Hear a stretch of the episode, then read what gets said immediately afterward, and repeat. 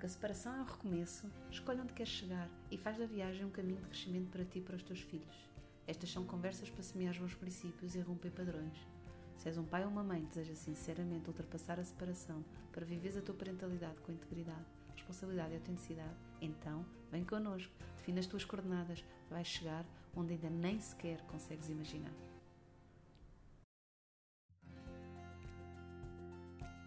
O Paulo Duarte é padre jesuíta. No seu pragmatismo gentil, o padre Paulo conversou comigo sobre o ressentimento e o caminho que podemos fazer para o atravessar e com ele crescer. Fica, acho que vais gostar tanto como eu. Olá! Olá! Obrigada por este, esta oportunidade. Uhum. Para mim é importante, aqui para, também para o projeto. Um, tem sido muito útil estas conversas que eu vou tendo com, as pessoas que aceitam conversar comigo, porque também é uma forma de, de eu procurar algumas respostas e, e, e aprofundar também o tipo de, de, informação que temos e o próprio modelo, e depois também poder oferecer às pessoas uma resposta mais integrada. Um, e portanto tem sido mesmo, mesmo muito bom. Uh, e acho que hoje vamos dar mais um passo uh, nestas várias dimensões do apoio que, que gostaria de, de, de, poder oferecer às pessoas, não, não diretamente, algumas delas, mas as pessoas perceberem que podem ser ah, alternativas e caminhos Uhum, uhum. complementares no trabalho que estamos a fazer. E, portanto, estou mesmo entusiasmada com, com isto hoje, com a nossa conversa. Um... Que bom. uh, o, o, tema que eu gostava de falar consigo, Padre Paulo, era sobre o ressentimento. Uhum.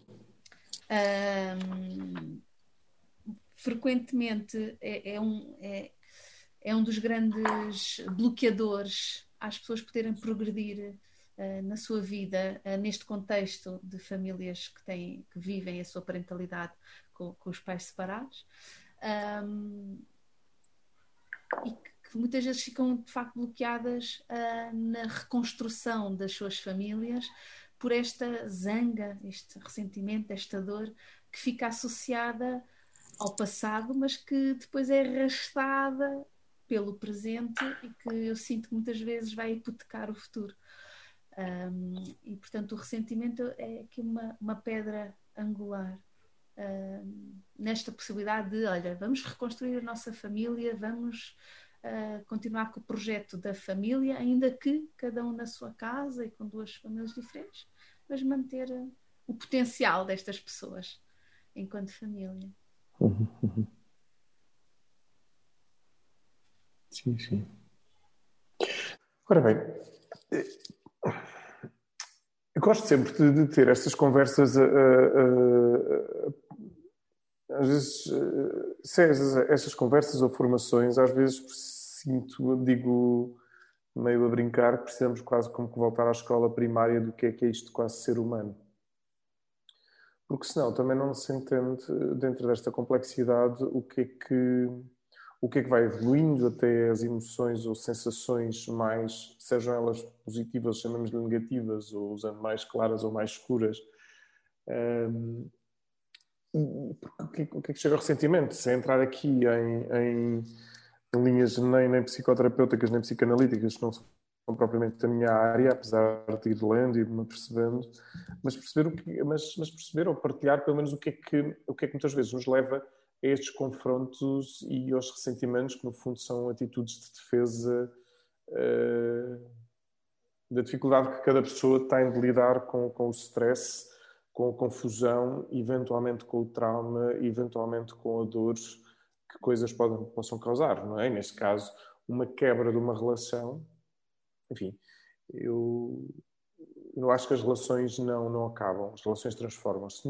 Todas as relações começam, mas nenhuma acaba todas transformas. O que acaba é um modo de relacionar, mas, mas no fundo significa que é uma transformação da relação, porque a partir do momento que temos uma relação com alguém que conhecemos, essa vai continuar e vai se transformando ao longo do tempo. Claro que há relações que se transformam de tal maneira numa intimidade, numa profundidade dessa relação, que seja, eh, no fundo, uma relação, vamos chamar, amorosa, de casal, de, ou seja, até de amizade. Portanto, as relações podem crescer de evolução nesta confiança, empatia, intimidade até, amor nas suas diferentes vertentes, como se podem transformar a partir dos caminhos opostos, mas sempre com a presença de alguém. Quando, quando houve o convite, foi, foi muito o que pensei, eh, quando, sobretudo, existem crianças no meio. Uhum. E esse é que é aí o ponto. Eh, e, e, no fundo, também esclarecer aqui, ter aqui a figura do padre, como nós falámos também, não é, quer dizer, não é propriamente uma apologia do divórcio, que não é nada disso nada mesmo, mas é a realidade aconteceu e então agora não vamos apoiar as pessoas? Uhum. Não, vamos apoiar as pessoas, isso não tenho dúvidas de ser suporte, ser um verdadeiro suporte nessas pessoas e, e sobretudo, o que sabemos são poucos ou poucas estas mudanças de relação que implicam separação, divórcio, eh, que são, são estáveis, são serenas. Infelizmente, grande parte delas são bastante tensas porque, a meu ver, ainda voltando aqui à questão prévia, falta-nos muito crescer enquanto humanos, enquanto pessoas na nossa individualidade. Eh, acho que, de algum modo, ainda mantemos em muitas zonas da nossa vida entre, entre adultas ou adolescentes. E como essas zonas não cresceram, quando de repente há uma, uma, uma brusquidão, neste caso, uma transformação da relação, e pronto, agora vamos simplificar deixando mais este, este brincar com as palavras, mas quando há uma separação e um divórcio, vem muito ao de cima de, de, medos, de confusões, de saber como lidar com, e muitas vezes vem o ressentimento por achar que a outra pessoa é que é sempre a culpada. Uhum. O, o, problema muitas vezes está no outro. lembro, há uns, há, uns anos, há uns anos fiz uma formação de acompanhamento de casais. Uh, integrado num grande curso, ferramentas psicológicas para acompanhamento pastoral. E tivemos uma, um dos módulos era o acompanhamento de casais. E lembro-me nessa altura, que para mim se calhar algumas coisas eram, eram divinamente novas, já intuía, mas na altura uh, uh, eram duas formadoras na parte do acompanhamento de casais e, ok, estamos aqui a falar para religiosos e sobretudo alguém que eu ainda não era padre na altura, para com ser padre, cuidado quando lidarem com situações de adultério, porque vocês, no vosso contexto espiritual e religioso, têm as coisas muito marcadas, mas é, é realmente muito complexo e, portanto, quando há uma situação ou de adultério, uma terceira pessoa ou quarta pessoa às vezes acontece na relação, é preciso ter muita calma para não fazer julgamentos rápidos, porque estão aqui, são sempre duas pessoas o que é que leva uma a procurar uma terceira pessoa, o que é que leva. Isso. E aquilo ficou-me sempre para respeitar muito quando escutasse os casais, respeitasse muito para perceber o que é que há, o que é que vai de mais fundo. Isto tudo para dizer que quando há muitas vezes o atribuir de um ressentimento ou de culpas ou de cansaço, é, é importante antes de mais escutar, a meu ver, as pessoas para perceber o que é que está ali por trás dessa zanga. Muitas vezes acontece no gabinete, seja em que situação for, que é deitar a zanga cá para fora para depois trazermos a razão e tentar o que é que significa na relação, no afeto, na proximidade. E no fundo ajudar a pessoa quase que, que é mesmo, numa, nas fases do luto. As fases do luto vão implicar a negação, vão implicar a zanga, vão implicar o não querer aceitar, a apatia, até o momento em que pode haver uma aceitação e integração. E, e parece-me fundamental fundamental não exigir às crianças nada, mas os adultos saberem lidar profundamente com o que se está a passar e serem adultos. Uhum. E o ser adulto é, no fundo, esta experiência do crescimento. É crescerem individualmente como, como pessoas e como neste processo de aprendizagem, de perceber o que é que levou, uh, se calhar fazer uma grande análise do que é que levou à separação, sabendo que as duas pessoas continuam a ser duas pessoas dignas de respeito Uhum. E quando há uma, uma, terceira ou quarta pessoa, neste caso criança, não é? Que são os filhos, uh, mais ainda, e por respeito e por amor a eles. E, e nunca, nunca, isto, isto, para mim tem claro, nunca usar as crianças, é porque a gente vê isto de cabeça, se calhar até temos muito claro, só que depois na prática isso não acontece. Nunca usar as crianças como arma, seja tipo de for. Sim, isso é extremamente, apesar de ser muito vulgar as pessoas dizerem, ter mais ou menos presente esse, esse princípio, uh, depois, na prática, nós percebemos que as, quando as famílias estão a passar por estes processos e até estão a utilizar as crianças como armas de arremesso, não conseguem percepcionar isso. Uhum. A maior parte das vezes o que me dizem é eu estou a fazer o que é o melhor para o meu filho, ou é para que perceba como é que o outro pai ou a outra mãe são, ou para perceber como é que a vida é, ou para perceber o que é que estas coisas. Portanto, as pessoas não sentem que estão, uh, de facto, a utilizar os filhos, estão a esclarecê-los, estão-lhes a dizer a verdade, é, estão a, às vezes até dizem que os estão a proteger. Portanto, um, um dos problemas é que uh, perde-se também a capacidade de percepcionar uh, as coisas, porque está-se tão toldado por, por essa zanga eu, eu, eu, costumo pensar no ressentimento aqui no, neste, no contexto com que trabalho com estas famílias como uh, o, o, sofrimento associado à sensação de impotência. Uhum. Portanto, tem estas duas uh, fórmulas, não é? Sofrimento por um lado, impotência por o outro. Uhum. Uh, o sofrimento, quando as pessoas estão muito ressentidas, raramente é, também é visto enquanto dor é quase sempre uh, um, um, um, devolver ao outro, ao outro que pode ser o outro progenitor, o cônjuge de quem se separou, como pode ser a sociedade, o mundo, pode ser o género, é, são os homens são todos não sei o quê, as mulheres são todas não. Portanto, dirigem. Sim, as generalizações perigosas, sim, sim, sim. Generalizam sim para algum lado, não é? Ou os casamentos são todos qualquer coisa, as relações entre as pessoas não. Pronto. E última, também acontece às vezes virarem para si próprio, porque é, eu sou sempre mas vai dar ao mesmo, que é o ter que uh, apontar. Uh... Se calhar trazendo aqui para a minha área, aqui a espiritualidade ou a religiosidade, uh, para mim é fundamental falarmos duas coisas, que se chama a reconciliação e a experiência do perdão. Uhum. O ato de perdoar. O ato de perdoar não é passar um pano como se nada tivesse acontecido mas o ato de perdoar é que cada um possa fazer o seu caminho, não seja de perdão, não só de perdão pessoal, como perdão em relação ao outro. Que, que, que atenção, que é de uma exigência, não é só um desculpa, ai, olha, me disse qualquer coisa, desculpa, passou-me que eu hoje estava irritado. Não, é algo porque as feridas são muito sérias e os traumas são muito sérios. E, e, e o perdão tem que ter, tem que levar muito esta experiência. O Enzo Bianchi, um autor, usa uh, esta expressão que gosto muito o perdão como uma experiência da cura da memória.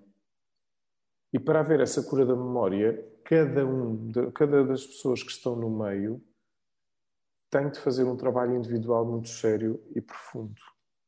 De grande reconciliação. Reconciliar, só a palavra diz isto, que é, portanto, significa que havia um concílio, um algo conciliado, portanto, que houve uma separação, e agora é necessário reconciliar. Não significa propriamente que o casal se possa encontrar, enfim, se calhar até pode acontecer. A Esther Perel, a Esther Perel não sei se já ouviu falar dela, portanto, a Esther Perel fala muito disto, que às vezes os casais precisam mesmo de se separar para se voltar a encontrar, para perceberem que afinal já têm mais, realmente mais 20 anos, mais 15 anos e não estão à espera do amor que achavam que tinham há, há 15 anos, não é? E por isso este trabalho de interioridade e de descoberta de si com, no fundo, a conjugação de todas as idades, a biológica, a psicológica, a afetiva. E, portanto, é um voltar a conciliar e que pode acontecer o casal propriamente dito se conciliar e até de repente descobrirem e uh, eu já, já celebrei propriamente um casamento, ou seja, pessoas que se separaram e depois pediram e tivemos uma pequena cerimónia de, desse reencontro. E outras pessoas, depois não, e, e encontram depois outras famílias ou constituem as famílias uh, compostas. Mas aquilo que eu não, antes de chegar a essas realidades, falava daqui do, do, perdão e da reconciliação, no fundo, como esta experiência que é muito séria, de cada pessoa ter que fazer o seu caminho interior de perceber e se descobrir onde está. Não a partir da falha do outro, ou da zanga que aconteceu, ou de. mas como está, como é. E aqui a dimensão espiritual ajuda-nos muito a fazer a experiência do silêncio, a experiência da escuta, individualmente. E que depois ajuda a perceber que, por exemplo, isto também já eu digo nos casamentos, que é nós não, nós bem, eu não tenho literalmente, mas não se tem filhos. É-se pai e é-se mãe. O que leva a uma responsabilização maior de que aquela criança não é minha no sentido de posse, por isso eu tenho uma responsabilidade de ajudá-la a crescer a partir do respeito, da relação, do encontro e, sobretudo, destas pessoas enfim, seja a figura do pai, seja a figura do mãe, sem que nunca ser arma de arremesso. E, portanto, não sendo posse minha, eu tenho que sempre ajudar neste processo de educação a partir da experiência do amor. Mas para isto acontecer, eu tenho de fazer um grande caminho de perdão comigo próprio. Uhum. Silêncio, de retiro, de distanciar. Porque o que pode acontecer é, eu tenho, fiz um caminho de mágoa, fiz um caminho, e, e eu, claro, acompanhar casais e acompanhar situações bastante complexas, apercebo-me que não, não se pode dar respostas rápidas, porque, uh, enfim, há muita complexidade. Não é? Estou agora a ler um livro uh, de um. Não foi meu professor, não fiz formação. Aliás, ele deu uma pequena formação quando eu estava a estudar em Madrid. Ele é na linha psicanalista, escreveu agora um livro sobre o, o, dano que se herda, o trauma intergeracional, portanto, o trauma que passa de geração em geração. E, portanto, quando acontece um, um divórcio, se não for bem trabalhado, tá-se, pode estar a transmitir traumas, uhum. pode estar a transmitir. Um, e por isso, a experiência da reconciliação, a experiência do perdão é fundamental para que possa haver uma consciência de, das pessoas que estão em jogo e cada uma com a sua dignidade. Os comportamentos, as ações que tiveram é outra história, mas as pessoas em si têm a sua dignidade a ser respeitada. Claro que pode haver situações, e eu acho que é preciso clarificar, que se uma das pessoas vive alguma realidade de violência, tem que haver uma proteção. Mas não da proteção da pessoa, mas da violência que a pessoa pode provocar. É que são coisas diferentes. Sim, sim, sim, sim. Separarmos o comportamento da pessoa. Não é? Exatamente, porque senão às tantas, ah, eu quero te proteger desta pessoa. Não, eu quero te proteger do comportamento desta pessoa. E que isto seja claro, que é fundamental e é preciso em situações, por exemplo, de violência porque a gente estamos a falar disto de divórcios e separações podem implicar muita tensão. E, e compreende-se, por um lado, quando, por exemplo, acontece, ah, eu quero te proteger do teu pai ou da tua mãe, eu quero-te porque esta figura, como vês, como vês pela ação, e ajudar a pessoa a dizer, não, eu quero, não te quero proteger do teu pai ou da tua mãe, eu quero te proteger dos comportamentos negativos, nada simpáticos que o teu pai ou a tua mãe estão a ter mas quero fazer o possível, e isto é a atitude de perdão, de te pôr em contacto com a pessoa que é o teu pai e a tua mãe. Eu acho que isto me parece mesmo importante, porque senão o que é que acaba por acontecer? Estamos constantemente a levantar defesas diante das pessoas e não diante dos comportamentos. Uhum. E mesmo esses comportamentos não acabam por não ser, quer dizer, se a pessoa é violenta e ainda me tiram a alguém que também é, é, é de mim, partiu de mim, mais violência vai gerar.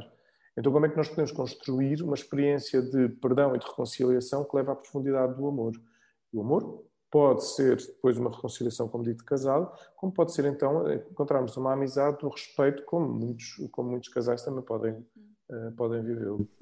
Estava-me a vir aqui a, a, a ideia de, de, que essa reconciliação, e pegando a palavra propriamente dita, né, que é voltar a conciliar, muitas vezes temos que começar a fazer isso por nós próprios, quando voltamos a conciliar aquilo, a ideia que tínhamos do que seria a nossa família com a ideia que, aquilo, que a família que agora temos.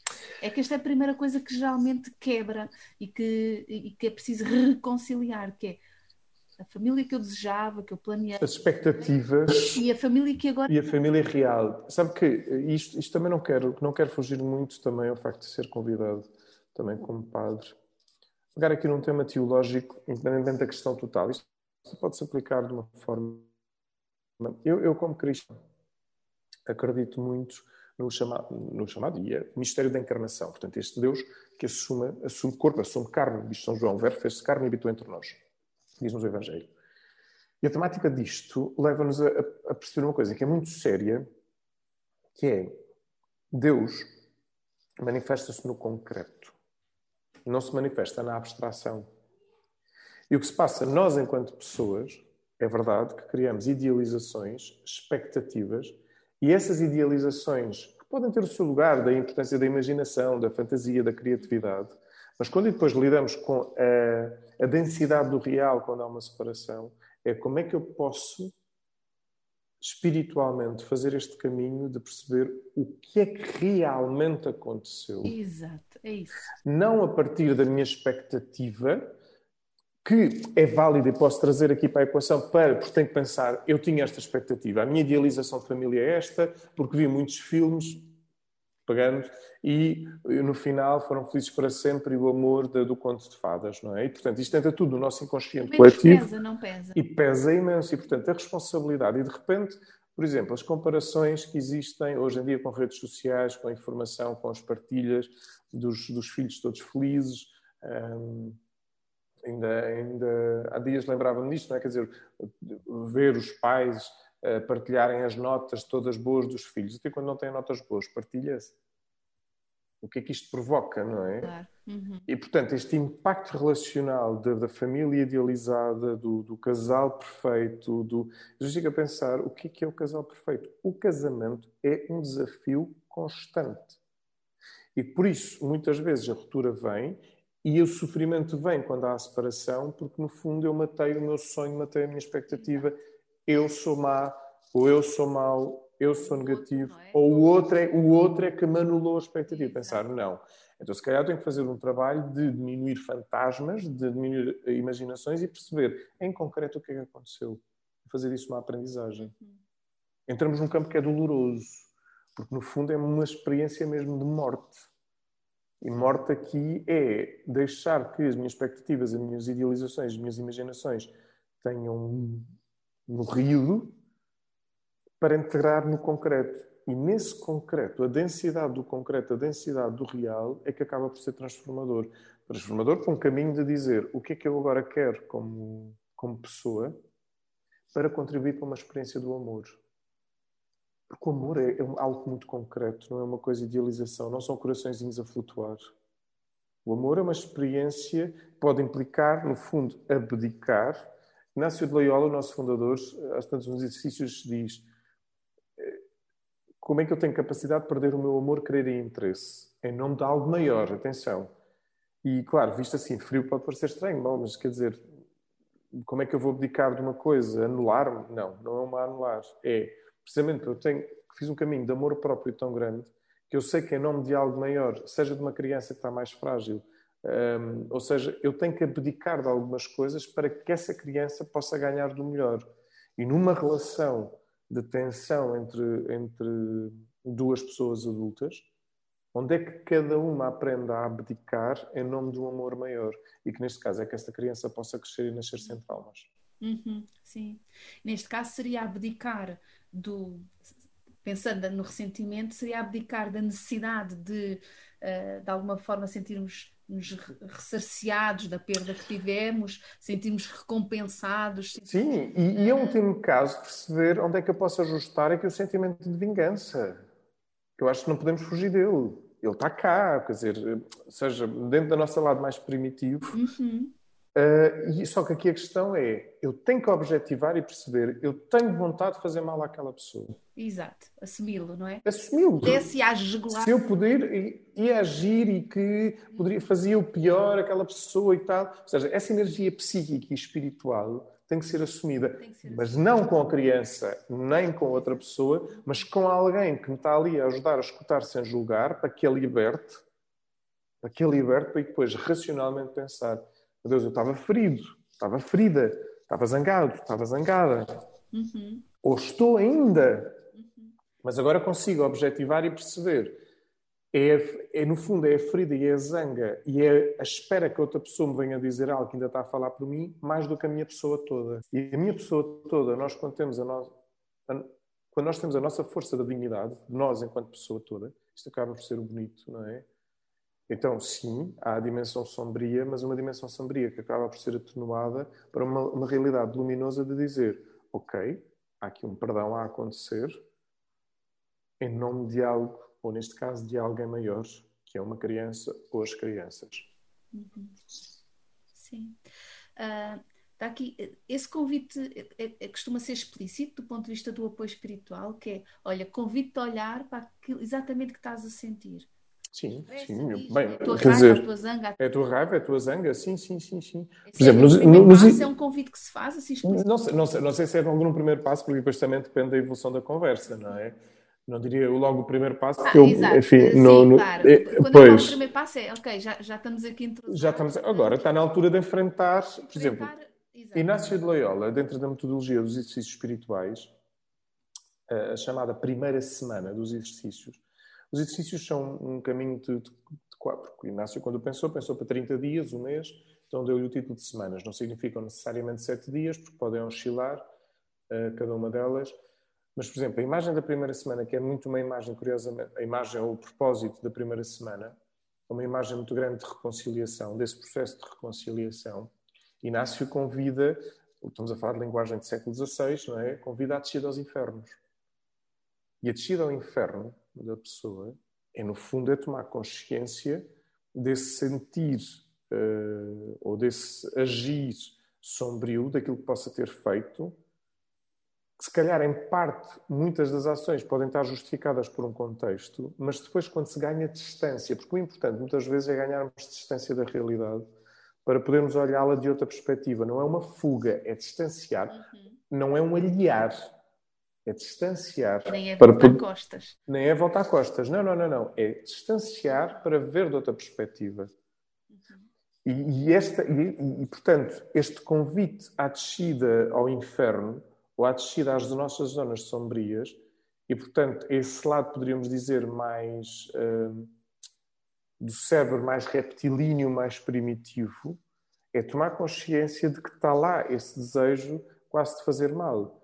Isso eu, eu posso acrescentar espiritualmente, não é? Quer dizer, Jesus também é conhecido. Ah, as tentações de Jesus para o deserto. Jesus foi tentado no deserto. Okay. Se a gente quer fazer uma leitura séria destas coisas, Jesus, quando é tentado no deserto, o que é que acontece? Satanás, que em hebraico e depois na tradução significa aquele que divide, aquele que, que a nós existe esta, estas, estas divisões, por isso é a complexidade humana, diz-lhe: Ah, mas tu podes hum, transformar, estavas com fome, podes transformar estas pedras em pão. Toda ali anda à volta da questão do poder.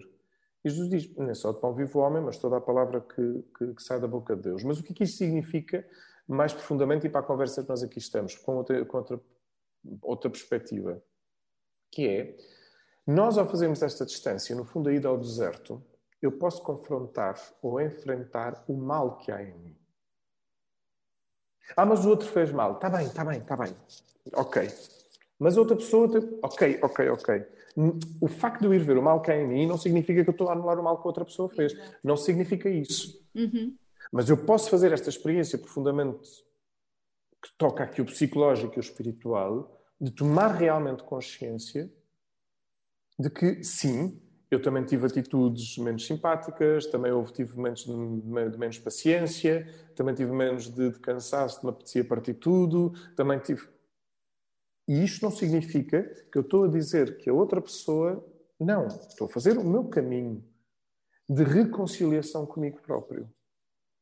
E ao tomar consciência dessa reconciliação comigo próprio, abre-me uma nova perspectiva que é olhar para a outra pessoa, bem, se eu vivo isto, então outra pessoa também vive. Então, como é que eu posso dar aqui o desconto do perdão? Como é que eu posso perceber? E isto não significa que, de repente, há uma integração. O que significa é, eu olho para a outra pessoa já não com o olhar da minha ferida, mas com o meu olhar da reconciliação. Uhum. Já não... a humanidade também do outro, não é? Sim, exatamente, exatamente. Gostava daqui de só fazer um apontamento que me parece importante, porque às vezes nós dizermos isto parece que é uma coisa muito fácil e simples. De tudo. É complexo, é exigente, não deve ser feito sozinho, ou seja, é só, só cada pessoa pode fazer com ela própria, mas tem que ter aqui, no fundo, um acompanhamento.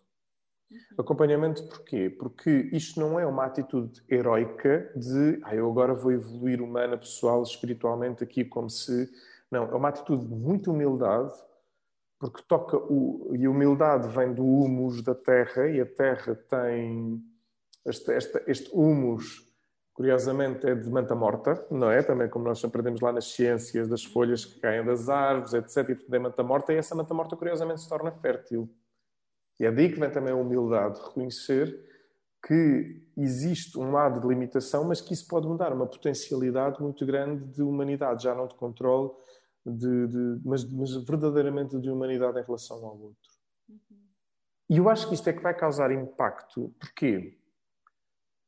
Se a outra pessoa continua numa atitude de agressividade, quando eu vou com uma atitude de compaixão, e compaixão não é ter pena de outra pessoa, atenção. Mas vou porque eu ultrapassei este ressentimento e estar à espera que outra pessoa, no fundo, uma experiência da cobrança. Quando isto acontece, então se calhar até outra pessoa começa a baixar as suas defesas com o seu tempo, e muitas vezes não é linear, porque depois, enfim, também nós não estamos aqui a falar, por exemplo, de pessoas que podem ter sérios problemas a nível mais psicológico, até psiquiátrico. Estamos aqui sempre, estamos aqui a falar uh, do, enfim, vamos chamar do, do geral dentro das situações complexas do geral, não é? Sim, sim. Sim, vamos excluir estas questões assim mais hum. específicas e particulares. Exatamente. É, pois, pois, da saúde mental, porque, porque, porque obviamente cada caso é um caso e, portanto, temos que trabalhar com, com muita delicadeza com cada caso. O que quer dizer é, quando duas pessoas, enfim, não entramos em psicoses, mas em neuroses, que todos as temos, uhum.